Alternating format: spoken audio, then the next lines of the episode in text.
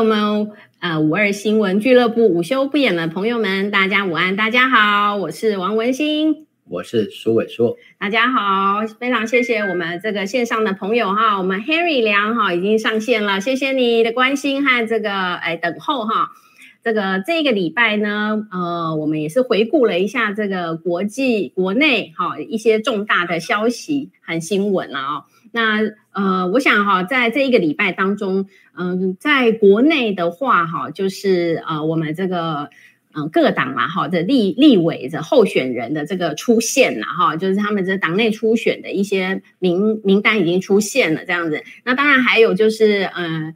像是呃国民党啊哈，他们的总统候选人还没有这个定案嘛哈，所以呃关于这个候选人到底是谁哈，也会有一些这个呃新闻啊哈。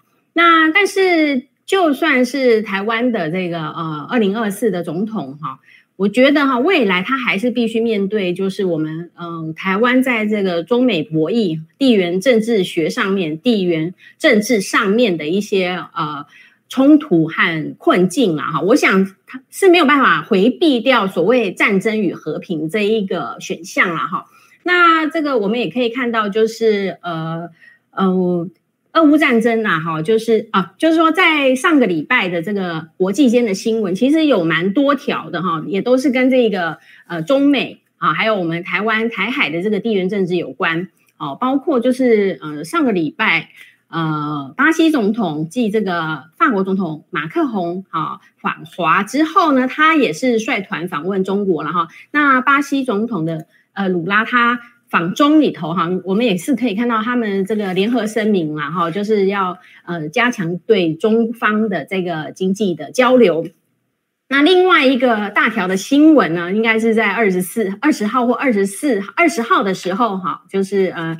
这个美国总统、呃，美国财政部长耶伦的一些发言，当然，我觉得对台湾更直接的一个新闻啊，应该就是这个美国众议院啊，他们在这个呃，就是华盛顿有进行这个兵推啦，哈，兵推的结果呢，因为第一时间的时候还没有办法，没有很清楚，那这几天哈就比较有清楚的结呃一些轮廓出现了啦，哈，所以我们就发现说，哎。其实这个台海哈会发生战争啊，这样的一个呃想象也好，这样的一个呃现实的危机也好，应该是慢慢的浮现了哈。我想是跟所谓的这个赖清德哈，他代表民进党啊要参选二零二四总统所说的呃没有所谓的这个战争与和平的问题，我觉得他是避而不谈了啊。所以今天我们是要跟大家来谈一下，说民进党不敢告诉我们关于兵推的一些。真相啊，和事实这样子。那因为要回顾一下哈，嗯、现在世界上还在发生战争，大家众所瞩目，当然就是俄乌战争了哈。那俄乌战争打了一年多了啊，看起来还没有和平的迹象。那我们也知道呢，他们目前在春季哈，预计要规划一个大反攻了哈，所以可以料到的就是说，嗯、在不久的将来啦。好，嗯，不晓得是春天，或者是会推迟到夏天，了哈就是这样的一个反攻计划还在这个酝酿当中。那俄乌战争发生了这么久，哈，深受这个其害的应该就是这个乌克兰呐，哈，因为乌克兰本身就是成为战场炮火这个攻击的所在嘛。那其实我对于俄乌战争的一个感想，就会觉得说，这个其实也是算是欧战，哈。欧洲的发生战争的第三次欧战啊，其实前两次的这个所谓的世界大战，其实的起源都是欧洲哈的各国之间的一些征战哈，所以其实俄乌战争相当于第三次的欧战啊。那战争其实是没有什么赢家的啦哈，我们知道俄俄呃乌克兰是最惨的，那这个俄罗斯当然也不可能这个这个全身而退，他也必须。进攻的一方也是必须付出相当昂贵的代价。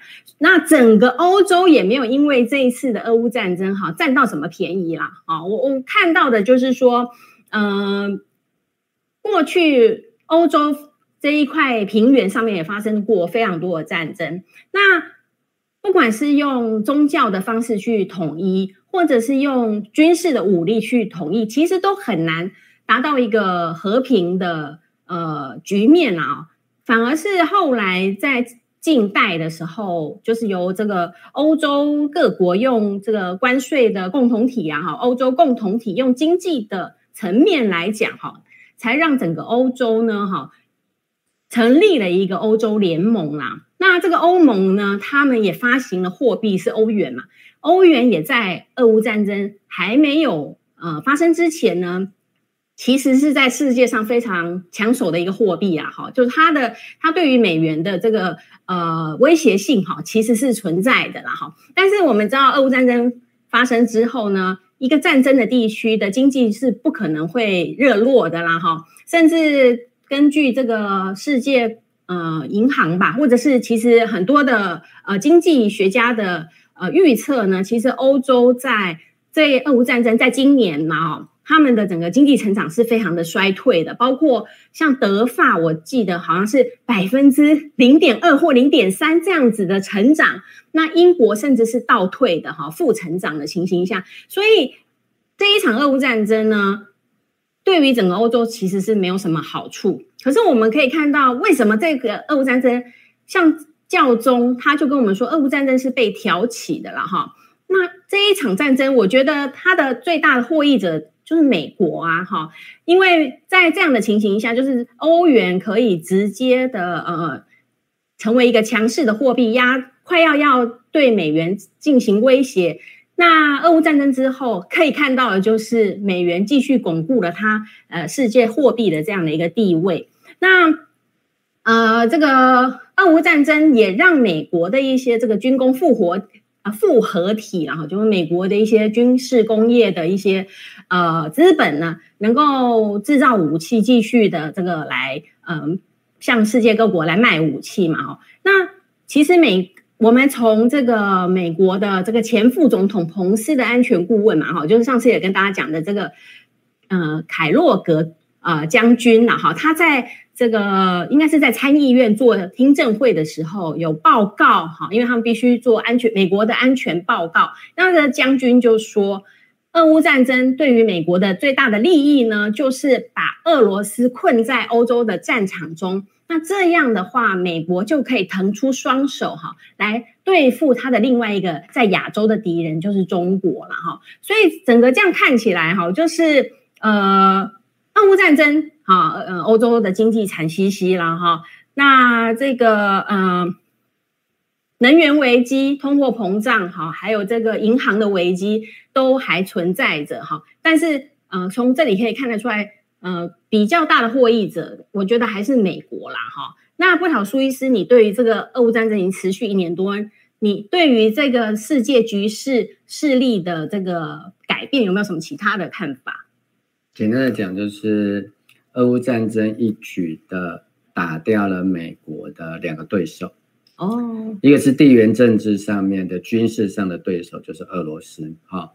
因为以核子弹头来讲，哈。全世界最多的就是美国，对，就是俄罗斯。嗯嗯嗯。那之前我们非常担心的，就是苏联还在的时候，我们都很害怕的一件事，就是美苏之间、苏美之间发生所谓的战争。因为这两个国家一旦发生战争的话，可能就是核子大战啊。这也是当年古巴危机的时候，为什么全世界都剉咧等啊？因为一旦哈这个古巴的飞弹架设完成哈，因为那个是苏联去建的嘛，嗯，好，那美苏之间可能就会为了这个古巴的这个飞弹基地，哈，真正的打上一场仗的话，嗯，好，那美国跟苏联各自都有把整个地球毁灭几十次的能力，嗯，保证互相毁灭啦哦。对，把整个世界通通毁灭，而且不是一次而已，好几是几十次。哦、好，就是这么多的核子弹头啊！所以大家现在最担心的当然就是这样嘛。好，那这一次来讲，因为爆发了这一次的啊，俄罗斯把它称之为特别军事行动，嗯。啊，那我们一般都把它称为俄乌战争，嗯。啊啊，有人是称之为乌克兰危机，但是不管如何，嗯，俄罗斯在短期之内。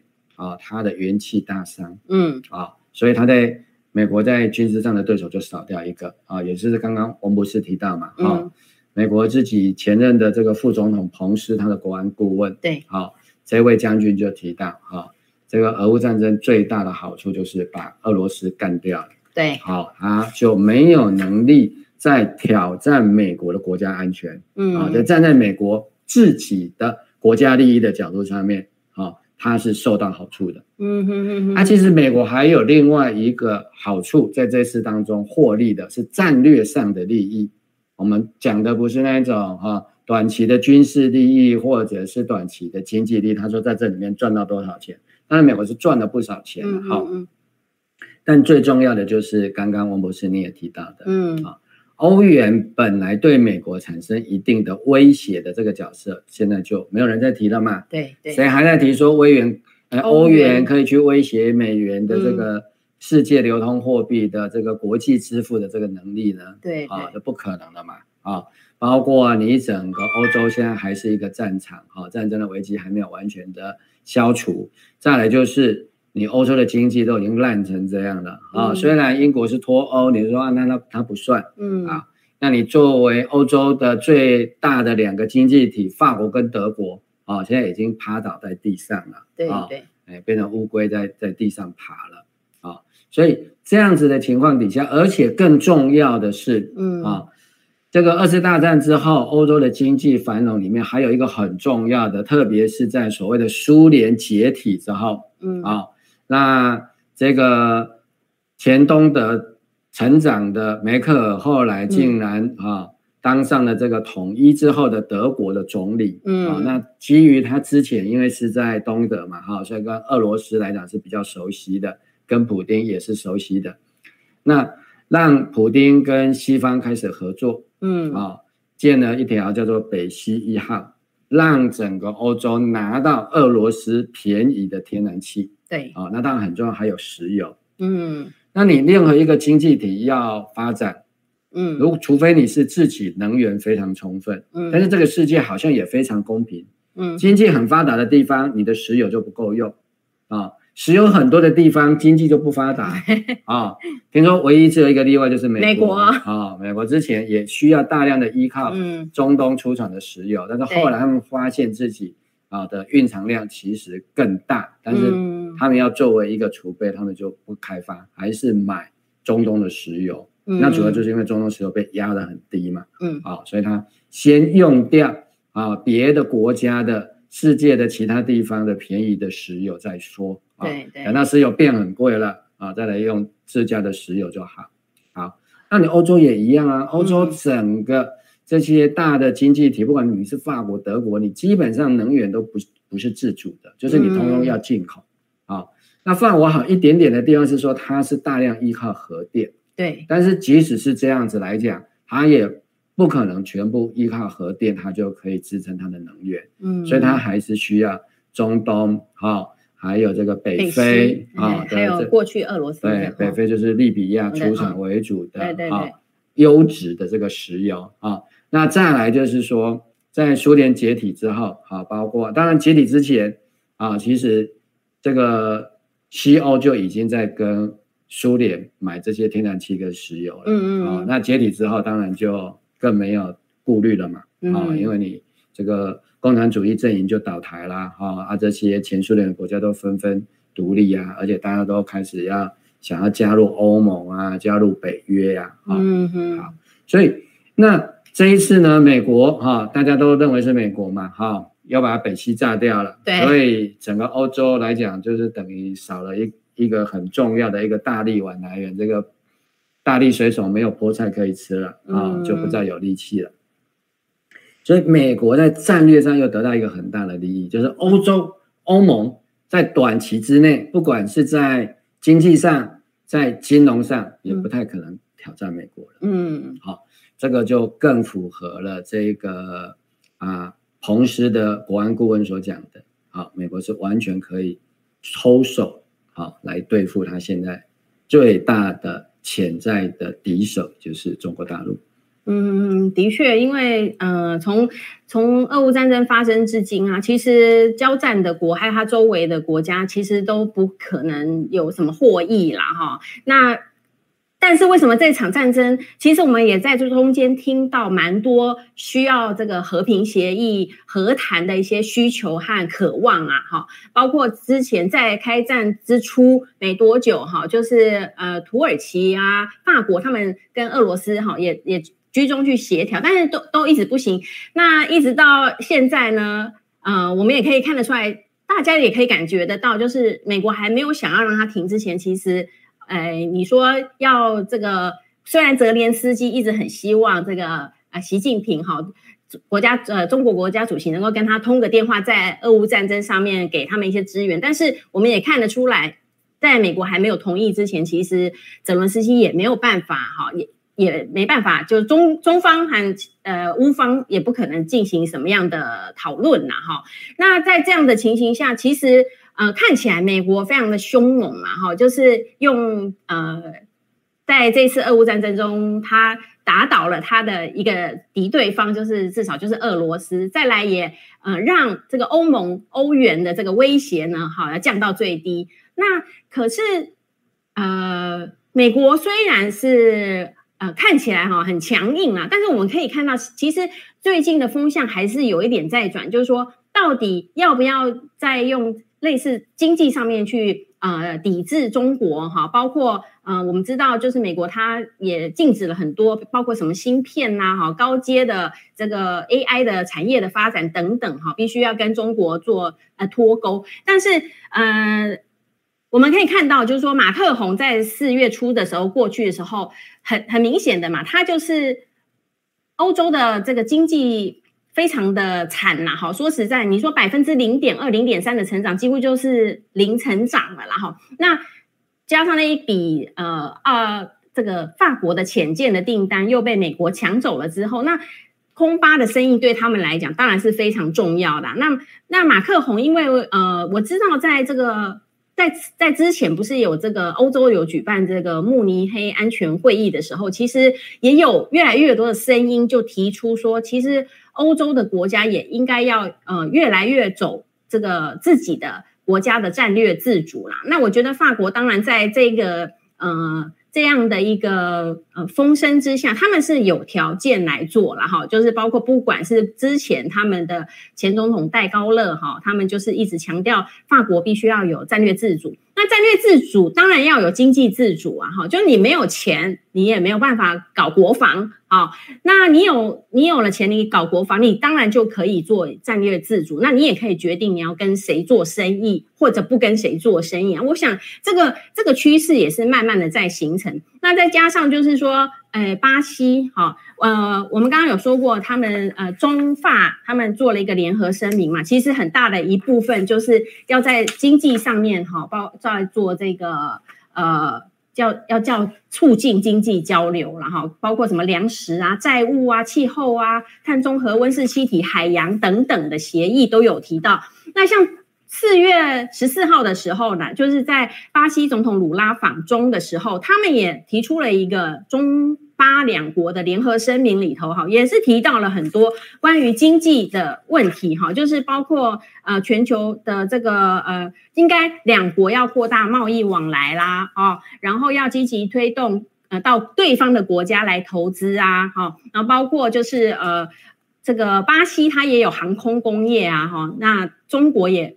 啊、甚至跟巴西下了这个航空器的订单啦，哦，还有电子商务啦，呃，他们有做一个投资伙伴协议啊，哦，还有就是亚投行的这个合作架构来进行合作啦，哈、还有巴西他们也是拥有这个同步辐射光源技术的这样的一个国家，哈、那他们也很希望跟中国来合作，也就是说像，像诶南美、哦，比如说我们法国呃算欧洲嘛，哈、那。呃，南美洲就是巴西，好，也是要跟中国合作。那跟着这个马克宏一起去访中的这个欧盟的这个执委会主席冯德莱恩，他的立场又是什么呢？哈，虽然我们也知道说他在出发前，哈，其实已经有强调，就是说他们欧洲不应该跟中国脱在经济上脱钩，哈，啊，他们是要脱钩的是中国带来的一些危机啦，哈。那当然，他去了中国以后，哈，提到了这个台海的问题，哈，也被呃解读成说中中方对他的这个提议也很不领情啊，也就比较冷落他了哈。但是冯德莱恩回来欧洲以后呢，他对整个欧洲的议会也做了一个演讲。那这个演讲呢，我有把连结哈放在我们的留言区里头。那我们就也可以很清楚的再次的看到冯德莱恩他还是强调，好欧洲哈不能跟中国脱钩啦。他认为。啊，在经济上跟中国脱钩的话呢，其实是呃不可行的哈，然后也是不切实际的啦哈。所以呃，即使冯德莱恩呐哈，呃，他的先生是美国人，在欧洲他是普遍被认为是很亲美的一个呃立场的人，他还是在经济的压力之下哈，他还是必须强调。在这个整个世界已经成为一个经济的这个世界村的情形下，绝对是没有办法跟中国的经济做脱钩了哈。所以欧欧洲的立场，哈，大概有有有些立场是这样。那我们来看看美国的立场呢？哦，那因为我们也知道，就是说像呃四月二十号的时候，哈，美国在华盛那个美国的财政部长耶伦嘛，哈，在华盛顿就做这个美中经济关系的一个发表谈话了，哈。那他就提到了，就是说他们呃，美国对华的经济政策有三个目标了哈。那第一个当然他就是重申哈，重申这个呃，美国跟他的盟友的国家的利益哈，啊是不能妥协的啊，还要保护人权这样子等等啊哈。那这个。呃，好像是说他的意思说，他们不会在这个问题上，国家安全利益跟保护人权上面妥协啊。那即使他迫使美国必须在经济利益上做出代价，好，可是可是呢，好，重要的就是说，他们希望寻求跟中国建立健康的经济关系。好，那他也说，美国也不寻求赢家通吃的这样的一个竞争。好，那。在谈话当中，他也重申美国不寻求跟中国进行脱钩。啊，他说两国的经济完全分离对两国都是灾难性的，甚至对于他也暗示，其实对全球的经济都是一场大灾难了。哈，那包括这个我们也很熟悉的这个美国的贸易代表戴琪了。哈，那他也是在这个呃，就是说在就是在四月二十号左右了。哈，他也是有提到呃。他们在这个跟这个呃日本啊，在讨论这个印太经济架构的时候，他也是发表呃谈话，对中国议题，他就是说，他们的目的不是要让北京跟呃美国或者是全球的经济脱钩，他不认为哈这个是可以实现的哈。那而且他说这个呃，他们就是要弄清楚怎么跟中国来做这个创造公平的竞争。哈，那我想这一个。这个报道是从这个心头壳里头哈，呃，就是所发，就是报道出来的，应该就不是假消息了啦哈。表示说，在美国的立场，这样讲可能有人会抗议啊、哦？真的吗？心头壳啊，好啦好啦，好，表示说心头壳比较亲绿嘛，那绿营有些意见是这样子啦，对不对？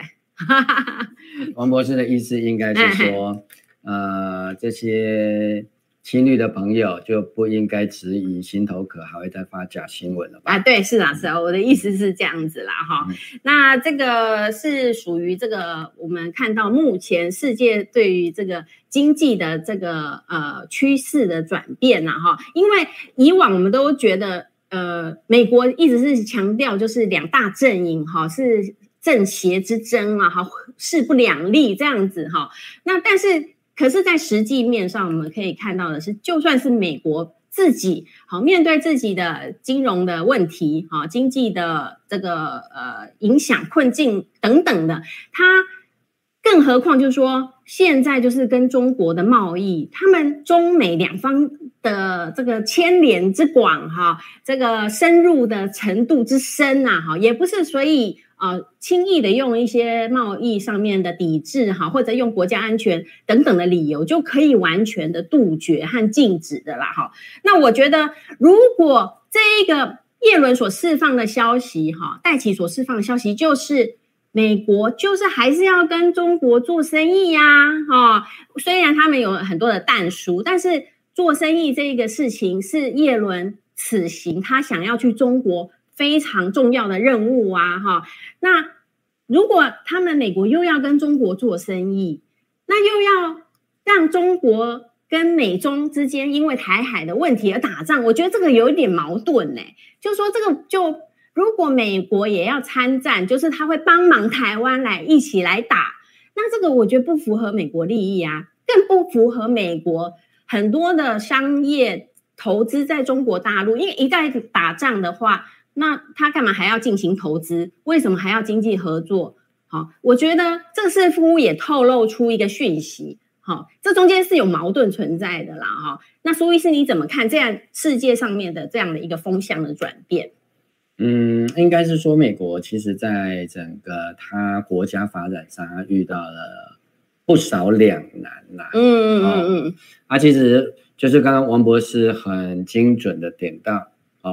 美方的很多的论述，或者是我们这边亲美的阵营提出来的论述，你都可以看得到很明显的自相矛盾。嗯，第一个，美国在中国大陆的投资是非常庞大的。嗯哼，好，不管是啊、呃、依靠啊、呃、中国大陆的一些生产能力、制造能力的这个部分，好，就是双方的经济。依赖都很大，因为中国大陆对美方当然也有很大的依赖，就是市场上的依赖啊，就是中国大陆要输出很多的产品到美国，就是美国作为一个全世界最大的消费市场，要是没有这个最大的消费市场，第一个你当然不能想象全球经济还能够像现在这样子运作啊。那如果失去了这个美国的市场，其实深受打击的是中国大陆，所以中国大陆其实在。至少在十年前开始，也对这个问题也产生很大的一个担心，嗯啊，就有点像台湾，台湾也是一直以来都被认为说我们对于中国大陆的市场太依赖了，嗯，所以那时候我们不是提出很多什么南进啊、分散投资啊，啊，想要去跟日本、韩国啊，啊。这个签 FTA，包括最好跟美国签 FTA，可以抱抱紧一点啊，嗯。啊，不然就是参加 TPP 呀，啊，或者哎，一开始是美国的叫 TPP 嘛，啊，后来美国不玩了嘛，对。啊，他觉得跟人家签自由贸易都是他自己倒霉啊，主要是美国的劳工很反弹啊，因为是资本家赚到钱了，但是劳工就很倒霉，所以才有川普出来嘛，啊，所以川普是绝对不可能签 FTA 的，他还要提高关税嘞，对不对？对，因为。川普的主张就是，因为你就是签了这些 FTA 啊，所以美国的这个投资都跑掉啦，嗯，制造业都没有啦，制造业没有，就让这些所谓的白种劳工，嗯，哦，失去了工作。啊，那这一群白种劳工就是川普最大的一个支持的群体力量之一。当然不是只有白种劳工，但是白种劳工这个部分是一个非常庞大的川普的一个基本盘。好，用我们台湾的术语讲，叫做基本盘。对。可是呢，问题是在于说，好，没有错，投资到中国大陆的很多美国的企业是赚很多钱啊，但没有得到好处的是美国的。劳工啊、哦，那美国劳工唯一得到什么好处？就是他们有 Walmart 可以买很便宜的商品啦。对，嗯、都是 Made in China。对、哦，所以一直以来维持的平衡的方式就是这样子。哦、但是有一些东西毕竟没有办法用中国制造啊。嗯哼。啊、哦，比如说你这个医疗保健，你没办法中国制造啊。对。你这个住宅你没办法中国制造啊，啊，当然还有很多服务业你也不可能开放让中国制造进来或者中国服务进来嘛，嗯，好，现在连一个 TikTok 都已经搞得美国这个非常抓狂，嗯，但是另外还有一个情况就是说，美国还有很多的一些这个个别的利益，比如说军火集团的利益，嗯，啊，那因为在全世界范围之内有很多的地方的冲突，慢慢慢慢都减少的情况底下，嗯，啊，军火的购买就会产生一个障碍。对，啊，那对于美国的军火集团来讲，这是一个很大的危机，因为它已经是美国啊这个空洞化之后少数啊这个本土化比较高的一个产业啊，就是在美国的制造率是比较高的。啊，军火的部分都是这样啊，当然它也有部分是呃投资到国外去做这个整个国际产业链的这个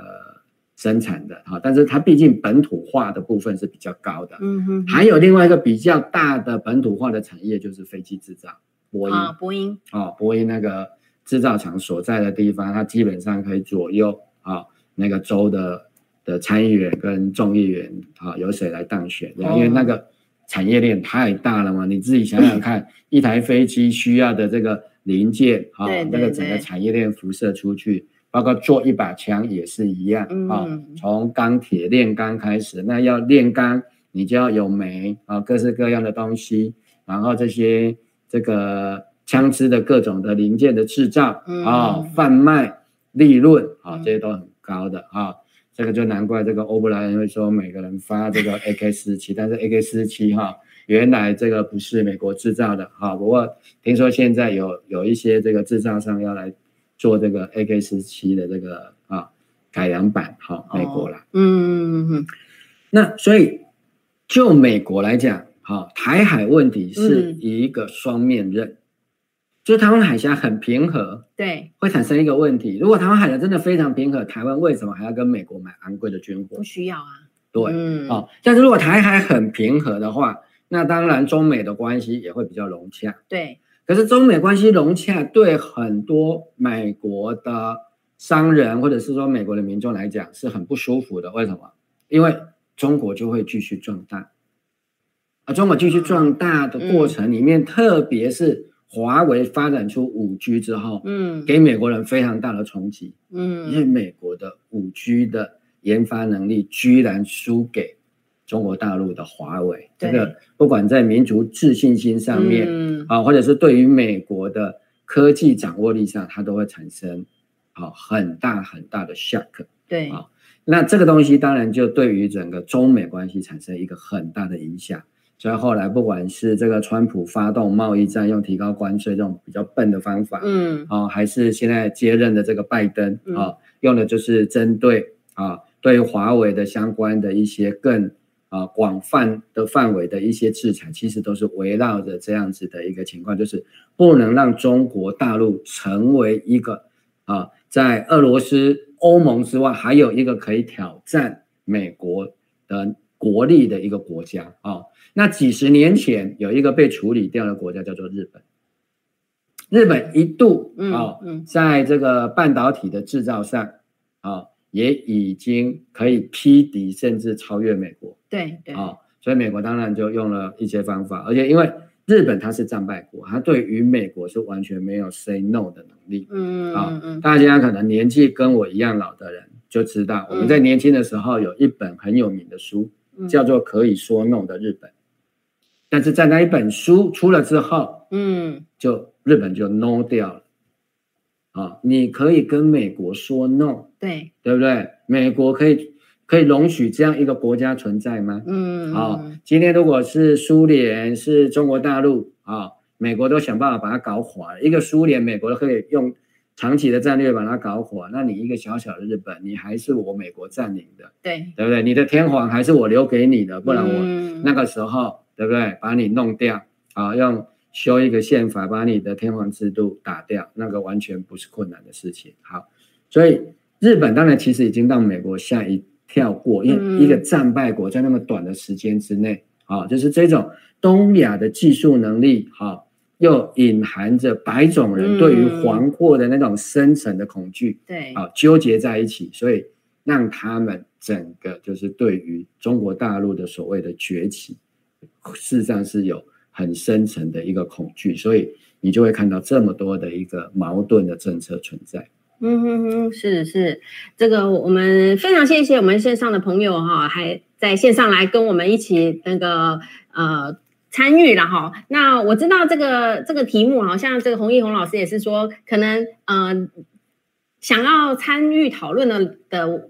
朋友们哈，可能比较少一点了哈，但是我们会觉得说，呃，大家可能会比较喜欢讨论哈，台湾的这个政政界的呃，谁是候总统候选人啊，总统候选人之间他们是怎么在呃竞争啊，怎么样在？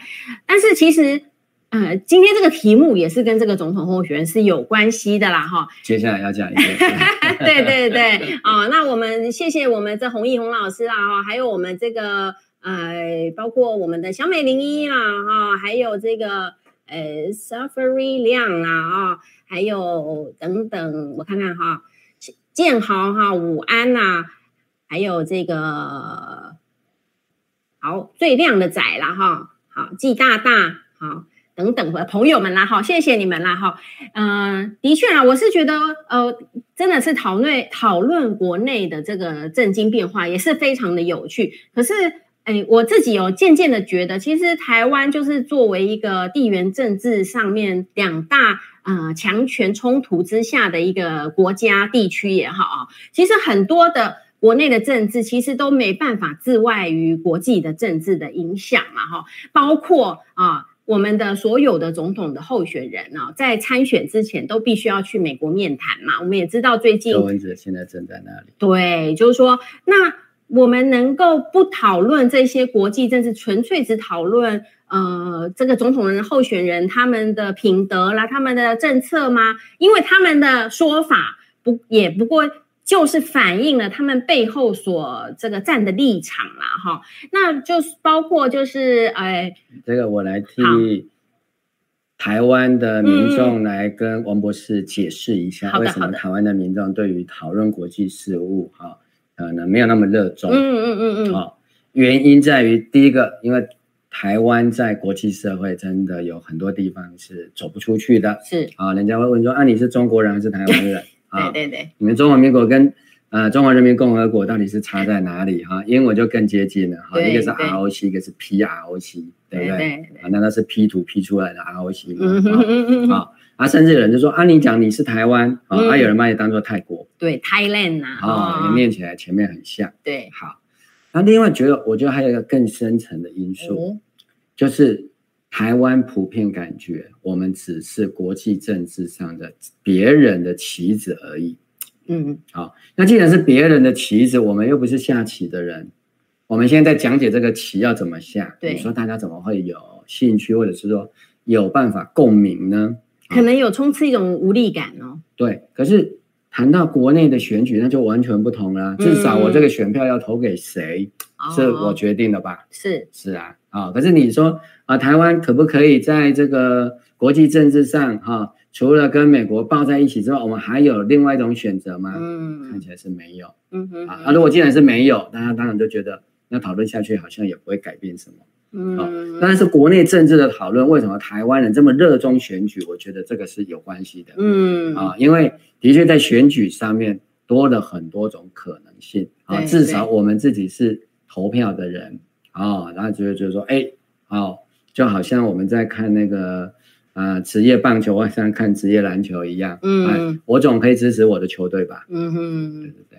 哦哦，对啦，所以可能呃，即使我，哎，我自己的感受就是说，就是因为台湾人可能有一些挫折，我过去也是啦，哈，就是说在讨讨论这个国家的。呃，在国际间的这个状态的时候啊，总是有一种很矛盾啊，很孤立、孤单，呃，一种无力感啊，哈。但是改变不了啊。对对对，好像我们改变不了。但是我我我个人又觉得说，这几年来台湾的这个呃变化也变得比较惨的，就是说我们只。有一些特定的媒体报道特定的消息了哈，对，当然这个会更更明显，对，这样的取向更明显。那我们也会希望说，其实刚才有帮大家爬梳了那么多这个别其他国际间其他国家的一些状况和决定哈，其实也是希望呃有一个讯息的管道，就是让大家知道说，其实哎，我们国际对于这个。呃，跟大中国大陆要怎么交往？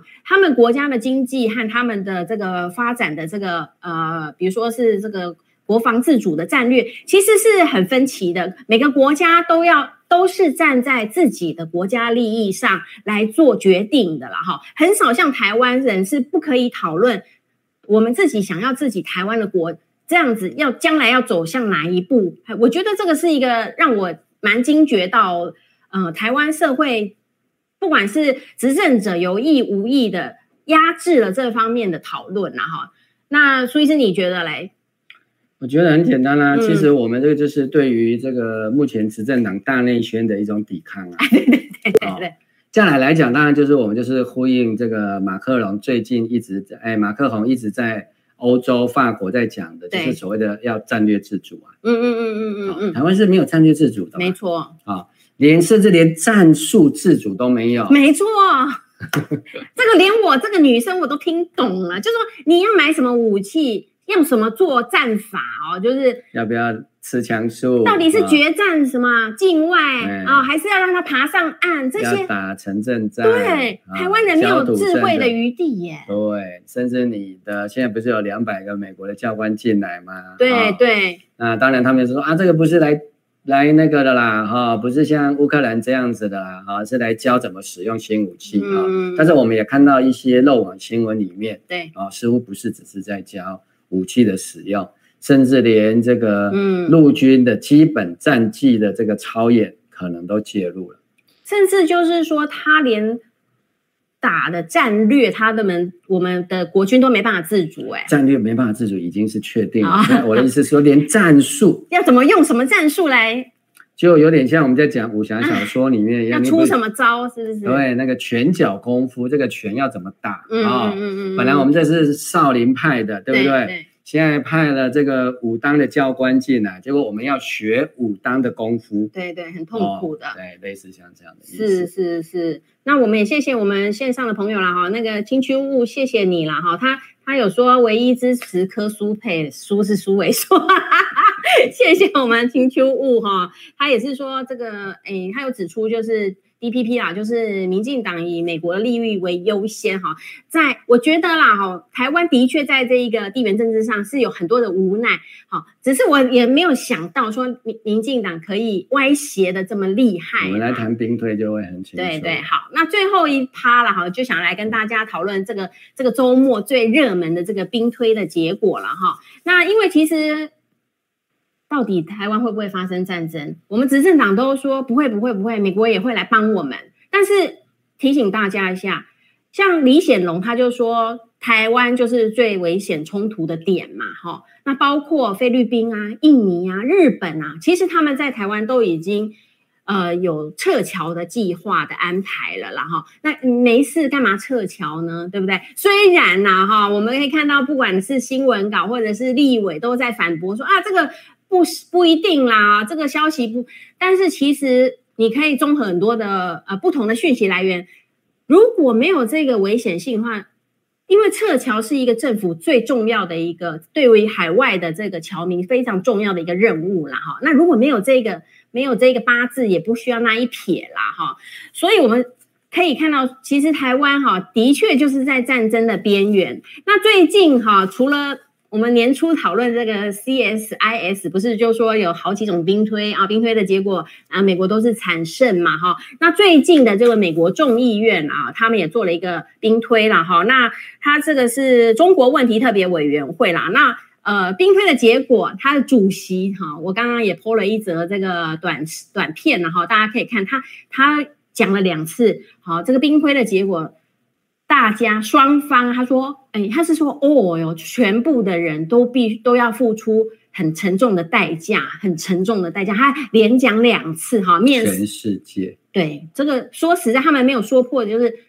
大家都会搅进来了哈，你看他的面色那么凝重哈，因为在之前的照片披露，我们他也没有公布结果，我们就是觉得很奇怪，因为如果美军大获全胜的话哈，哇，应该是欢天喜地的那个舞龙舞狮啊，放鞭炮啊，要大输特输啦哈，然后怎么照片每个都这么的面色凝重呢？哈，跟之前拼推的结果看起来挺一致的，就是美国。会惨胜啊，哈！而且他说这个呢，这个哈兵推的内容有指出美北京的导弹和火箭会落在台湾哦，还有日本，还有远在这个关岛的美军呐。也就是说，他们刚才有我们的朋友哈，就是最亮的仔也是说，就是这个美呃解放军的武力啦，他们这个火炮的范围射程范围是可以达到至少到关岛。哦，那包括上次这个什么山东舰吗？是不是？就是他进到这个太平洋以后，尼米兹号美国的这个航母就赶快去稍微回避一下，甚至他在这边停留之后，他还继续往关岛前进。哎，也就是说，解放军的航母，他也故意的到了这个。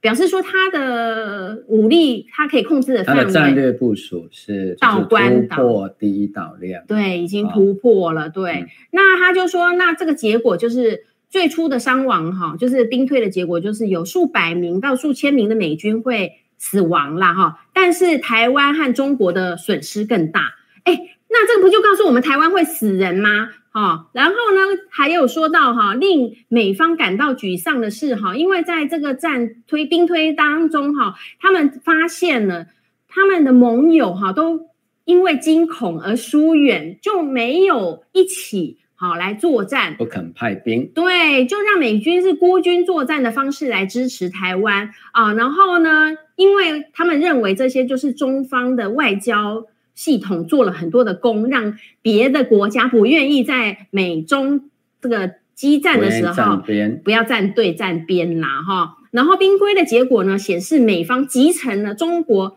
八十艘军舰哈，但是呢，代价后果是。八万名的解放军在一个月内可以登岛，那这个意思不就是说我们的国军完全的毁灭了吗？如果我们还有一兵一卒的话，怎么可能让他登岛呢？这个兵队结果告诉台湾人的部分是说，我们的国军很可能在一夕之间两一个月内。就是完全被歼灭，以至于让解放军可以上岸呢，哈。对，所以上岸一定就是遭遇战啦、啊。对对，国军跟解放军就会开始打、啊，对不对？那如果兵队最后的结果是八万个可以上解放军留下来，啊，虽然兵推到这里结束，也没有公布很多细节，对对对？但是一些退役的将领就说啊，那这样是。国军都被打完了吗？对呀、啊，对呀、啊，所以、哦、海空军都打完了，陆军都打完了，不然怎么会让八万名解放军就就上岸了？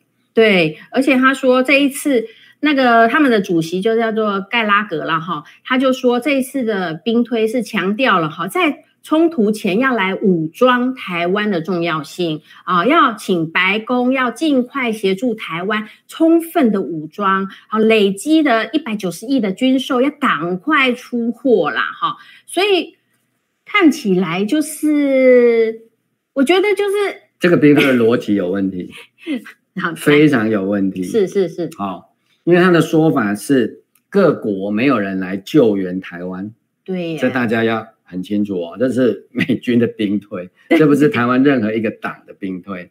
啊，啊，这个兵推里面有两边，一些是众议员啊，代表美国啊，他们就作为美国的总统的幕僚，就是国家安全会议。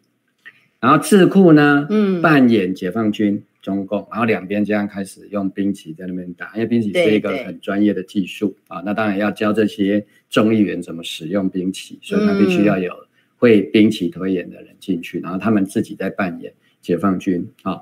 所以，如果以美国的智库，而且是被众议员所接受的智库，啊，我们大概可以相信这个智库对于解放军是有一定的了解。嗯，好，但是我会有一个疑问。嗯，他说是美军发射反战反舰飞弹，嗯，长城的反舰飞弹，嗯，好，把这些解放军的军舰打成八十艘。对，好，然后最后看起来是解放军就败掉了。对，哎，哇，习近平没有胆哦。对，怎么放任美军用长城的反舰飞弹把解放军打成八十烧之后，对对，还让中共的核弹到哪里去了？对呀、啊，对对对。那他也没有提到，包括部署在南韩、日本、嗯、菲律宾的美军基地。有没有受到中国的报复？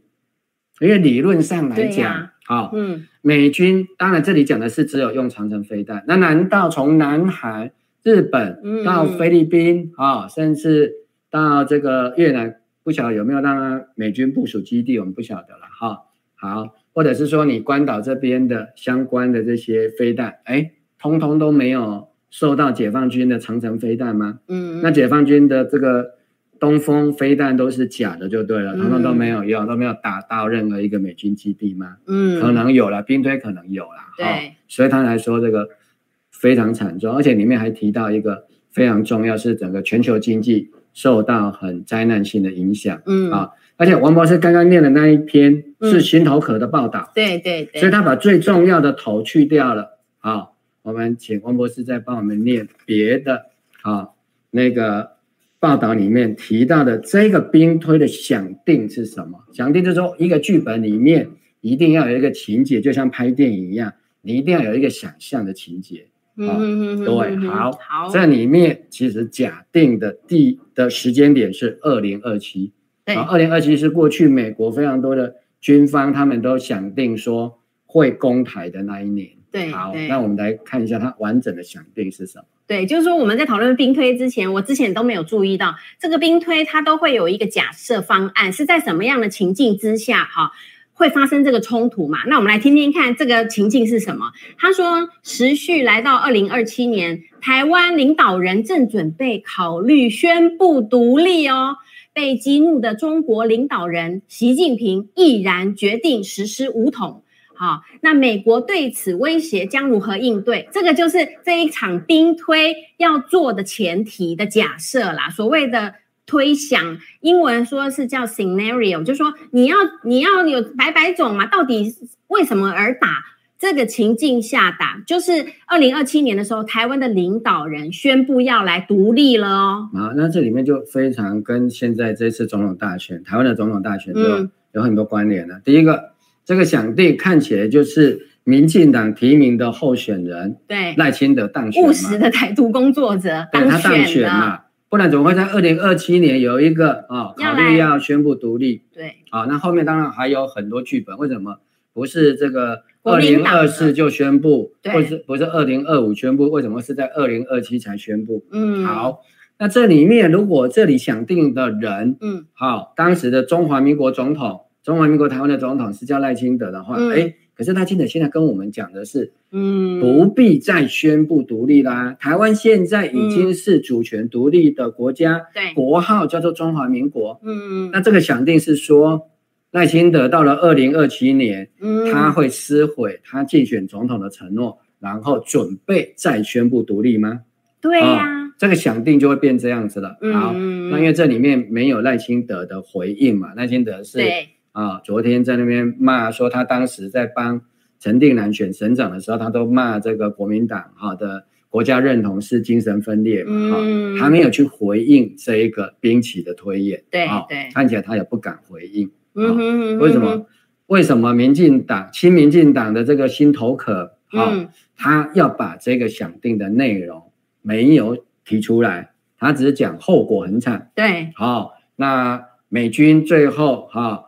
就是啊，付出了很大的代价。听说把美国的反舰飞弹通通打光了，打成了，对对，哎，打光了啦。对，打光了就没有反舰飞弹可以用。那对我来讲，嗯，啊，这个根本就是做生意的啊，意思就是说美国的反舰飞弹不够，所以呢，你联邦政府你要再做更多的反舰飞弹。嗯嗯嗯。第二个。台湾救不下来，因为让八万的解放军上岸了。嗯，啊，暗示国军都被打光了。对对，接下来就是进行所谓的城镇战啊，跟全民皆兵啊，就是欧布莱恩的 AK 四七，这个时候就要派上用场了。用场了，好，好。那问题是在于说，这个最后的结论是什么？最后的结论说，一百九十亿的军购要赶快交货。嗯哦，是不是台湾还没有付钱？对，还是美国还没有交货？要赶快，不然呢？啊，等到你二零二七台湾宣布独立再来交货来不及了。对，啊，因为一个月内美国的反舰飞弹就会打光光啊，然后共建被打成八十艘。好，那这个就这样啊，这样到底到最后所谓的武统台湾到底有没有成功？习近平有没有因为这么大的一个损失而下台？嗯，那他为什么不动用核子武器？那如果啊、哦，这个中国大陆使用核子武器，那美国有没有用核子武器报复？啊、哦，一样的打到北京或上海，这个兵推通通没有这些内容，对，啊、对不对？嗯。但是我们在想象实际的战争会像这个兵推一样吗？根本不可能。嗯，对不对？这个兵推是卖军火的兵推才会得到这个结论呢、啊。对不对？如果是真正两国的将军在打仗，嗯，而且因为这个兵推里面还有一个问题是，这个是众议员在当国安会议给总统的时候，嗯、啊，他们会这样建议，嗯嗯嗯。可是真正在发生战争的时候，这些国安会议的成员可不是这些众议员，啊，但是真正的专业的，哦、而且那些国安会议的大概都是参谋长等级的，嗯，各军种的参谋长。嗯嗯啊，加上一个参谋长联席会议的主席，那些才是国安会议的重要的。就是真正懂军的军人才会进到这个国安会议。啊，这些军人美军为什么不用核子武器？嗯啊，那还要再回答一个问题：说解放军为什么不用核子武器？嗯，为什么不攻击美军的基地？自己的舰艇被美军的反舰飞弹，哎，啊，你打飞弹打人家的军舰。这就是宣战呢，嗯嗯嗯，也就是说，中美爆发战争，这个兵推不是台湾被打烂了，嗯，这个兵推的结果是中美发生战争呢。那中美发生战争会是这个兵推的结果吗？恐怕全世界啊，全世界都要赔进去了吧？因为两国都是核武大国啊，而且怎么可能打到这么节制？就是说，因为如果要武统，我看解放军的立场非常坚定啊，就是说。他们绝对会坚持到底，为了就是要收复台湾嘛。那如果是这样的话，我觉得这个兵推的结果，就像我们这个小编也是这么觉得，觉得感觉好像是要来卖军火赚钱的味道很重啊。因为从正确解答，对对对，其实从中间你看他的新闻稿，这个啊这个心头壳的新闻里头也是说到。他们就是主席就有说强调了要武装台湾的重要性啊，因为他们做了这个兵推，然后就发现说台湾没办法啊，这个抵抗，没办法独立抵抗嘛，因为看起来是美国把自己的反舰飞弹都打完打完了，对对对，可是实际的情况是美国不可能。打反舰飞弹嘛，嗯，对，所以要把这些反舰飞弹交给台湾才对啊，嗯，让台湾来打，对，因为不然就变中美大战啊，对对对，中美大战世界就就结束啦，没错没错，而且你看从俄乌战争来看，就是说，呃，俄就是乌克兰他们的背后，其实就是因为他要参加北约嘛，其实北约也提供了很多的。呃，军火包括美国也要提供嘛，但是我们都要留意到，就是他们所提供的东西都不是直接，比如说啊，从、波兰打进去啊，从、德国啊、开进去，他们是辗转要交给乌克兰，好，东西送给你，由你乌克兰去跟俄罗斯打哦，就是说这些国家都没有参战哦，跟直接美国哈，美国派军官去也好，美国卖东西去也好，都是交给了乌克兰。那，乌克兰去打，打输打赢那都是乌克兰自己呀。对啊，最多是偷偷派教官啊。对对对。哦，去指导乌克兰啊，给他这个 GPS 的定位啊。对，就是提供情报给他呀。他不会实质的指挥作战啊。对，他不会露脸啊。哎，或用所谓外籍兵团的方式进去，雇佣兵的名义进去啊。对。你不可能派遣真正的军事人员，因为你派遣军军事人员。那就参战，宣战嘛，哎，宣就参战了，对对对，不宣而战也是参战了，对。那这样就是整个北约都拖进去了，然后还要把美国也拖进去而且？北当然没有，北约包含美国啊，好，你把北约拖进去了，那就变战争行为啊。那俄罗斯手上有核弹啊，对，他就可以打谁都打谁啊，因为你既然是战争，大家要开战了嘛，对，所以呢，俄罗斯也可以打美国，也可以打北约的任何一个国家，因为你就是宣战嘛。对对对，对，所以为什么目前乌克兰这么辛苦，会被打烂的情况底下，他还要继续牺牲自己的老百姓？嗯嗯嗯，啊，因为他不牺牲乌克兰的老百姓，你就要牺牲全世界。嗯，因为就是打核子大战。没错，如果在欧洲战场上是这种打法，嗯，那凭什么到台海战争的打法会不一样？然后美国就会来帮忙台湾打。美国都不打俄罗斯，他为什么要打掉解放军的军舰？对，今天。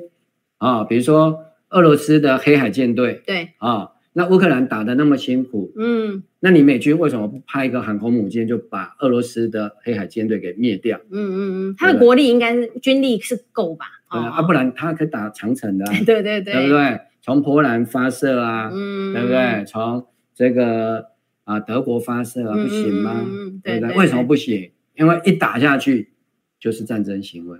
对对对，所以如果把这个情境放来台湾来看的话，台湾作为主战场是绝对的嘛，对不对？政府有告诉我们，台湾即将成为主战场，就是结果就是跟乌克兰一样吗？他们至今还是为呃支支吾吾不肯承认，对啊，有这个问题。啊，这个兵棋里面还讲的就是说，对。台湾跟乌克兰有很大的不同，对，就是因为一旦打仗了，不可能实施运补了，因为对。乌克兰的国界很长，而且那是一大片的陆地，你俄罗斯不可能把整个乌克兰全部封锁，对。可是解放军就已经演给你看过了嘛，嗯、他要把整个台湾封锁是 OK 的，对对，对不对？因为你所有的运补都要通过飞机跟船进来，那么以解放军在东南沿海。啊，所部署的这些飞弹，对，对不对？可以啊，它的确是可以完成封锁啊。